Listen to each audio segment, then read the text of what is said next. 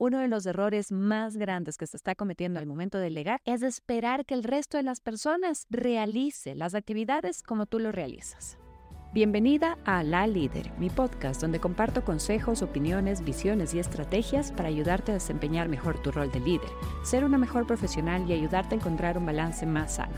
Acompáñame, compártelo y disfrútalo. Cuando nosotras tenemos muchos temas en nuestro trabajo, estamos trabajando horas extras, estamos manteniendo demasiado el control en cada una de las actividades, olvidando así de mostrarnos más estratégicas, visionarias, capaces de liderar, nos estamos olvidando de delegar. Delegar suena tan sencillo como entregar el trabajo que tú no deberías estar haciendo porque tu hora, tu conocimiento y tu expertise vale mucho más concentrada en otra actividad que en aquella que hoy por hoy te está tomando mucho tiempo y por lo tanto entregar esta actividad a otra persona.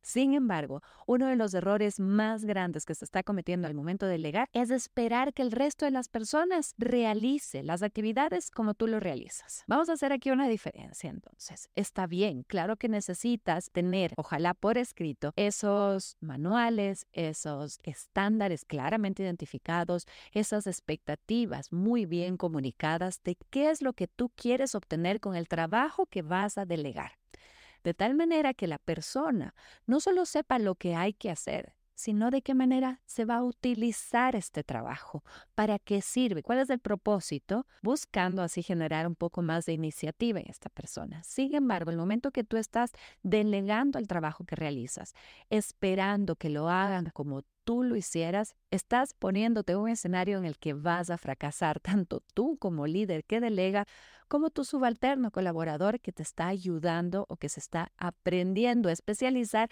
en esta actividad. ¿Por qué es este un error? Porque piensa en ti. ¿Cómo aprendiste tú a ser la profesional que tú eres? ¿Eres de las que tuvo la educación de que el trabajo duro, el compromiso, el esfuerzo es lo que te lleva al éxito? Muy bien. ¿Qué tal si es que tu colaborador o subalterna es una persona que ha crecido en su desarrollo profesional bajo el concepto de que el balance en la vida personal es mucho más sano que el compromiso irracional hacia el trabajo. Esto ya por principio les va a dar unas grandes diferencias en la forma como trabaja. No significa que alguno de ustedes esté más equivocado o que tenga más la razón que el otro. Significa que tienen valores diferentes sobre los cuales ustedes establecen sus rutinas, sus horarios, sus metodologías de trabajo. ¿Qué hay si es que ha sido uno de ustedes educado o cultivado en su carrera profesional bajo la creencia de que cada tema que nosotros o cada actividad que nosotros realizamos, cada proyecto en el que nosotros adquirimos o nos hacemos responsables requiere que tengas el 100% de tu atención, que des el 120% de tu esfuerzo, que tú sepas realizar absolutamente cada una de esas actividades y que pienses más allá de los potenciales riesgos o preguntas que podrían venir dentro de este proyecto. Esto posiblemente llega a ti después de que hayas tenido la experiencia de realizar una serie de proyectos en la que los errores y los riesgos te demostraron que esta es una de las formas en las que puedes minimizar esos riesgos y esos errores. Sin embargo, esta otra persona puede haber tenido la educación y el desarrollo en su carrera profesional en que la innovación, la rapidez, la inclusión de nuevas tecnologías, la delegación o tercerización de actividades es el mejor camino para minimizar potenciales riesgos y errores. Entonces, una vez más, tenemos este choque de pensamiento, de valores, de forma como desarrollamos nuestras actividades.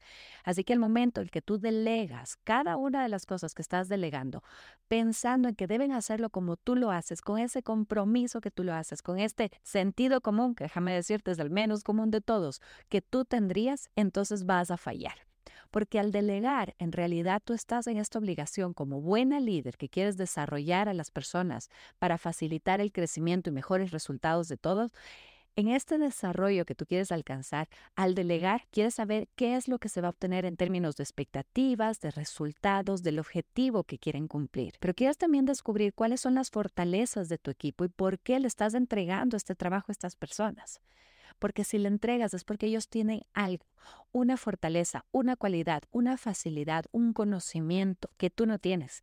Y por lo tanto, el cómo lo hagan nunca puede ser tan importante como la expectativa en términos de calidad de resultados que esperamos. Si a esto sumamos no solamente calidad de resultados, sino también tiempos y formas en los que se comunican los avances, los resultados, las experiencias, los errores, los aprendizajes, entonces cultivamos un escenario en el que delegar es mucho más fácil, porque no estás esperando que las personas piensen como tú, lo que esperas es que las personas saquen todo su potencial, experimenten y tengan la iniciativa para dar mejores resultados con un estándar mínimo de calidad y de tiempo en la forma como van a entregar su trabajo. Delegar muchas veces es difícil porque son actividades que o nos encantan hacer o que estamos acostumbradas a hacer, o son las actividades que más tiempo nos ocupan y por lo tanto las justificaciones perfectas para no lanzarnos a tomar nuevos riesgos, nuevos desafíos.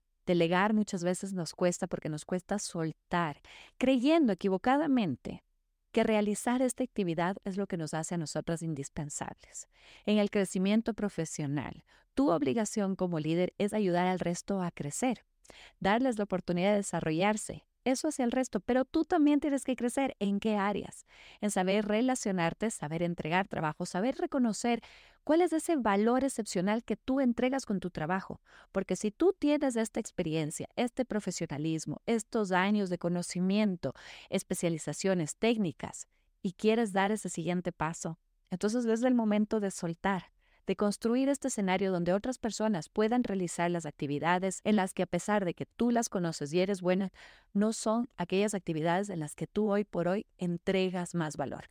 Así que pregúntate, ¿qué actividades podrías el día de hoy entregar a otras personas a través de una buena delegación, con un buen estándar de expectativas en términos de calidad y de tiempos y de comunicación, para que tú puedas así concentrarte en aquellas actividades en las que te vas a lucir más en un nivel diferente de profesionalismo. Aquellas actividades que van a aportar muchísimo más valor a tu crecimiento profesional, a tu estabilidad personal, a tu capacidad de negociación de mejores beneficios para ti y para los tuyos. Porque esas son las actividades en las que tú te puedes dar el lujo de concentrarte una vez que aprendes a delegar.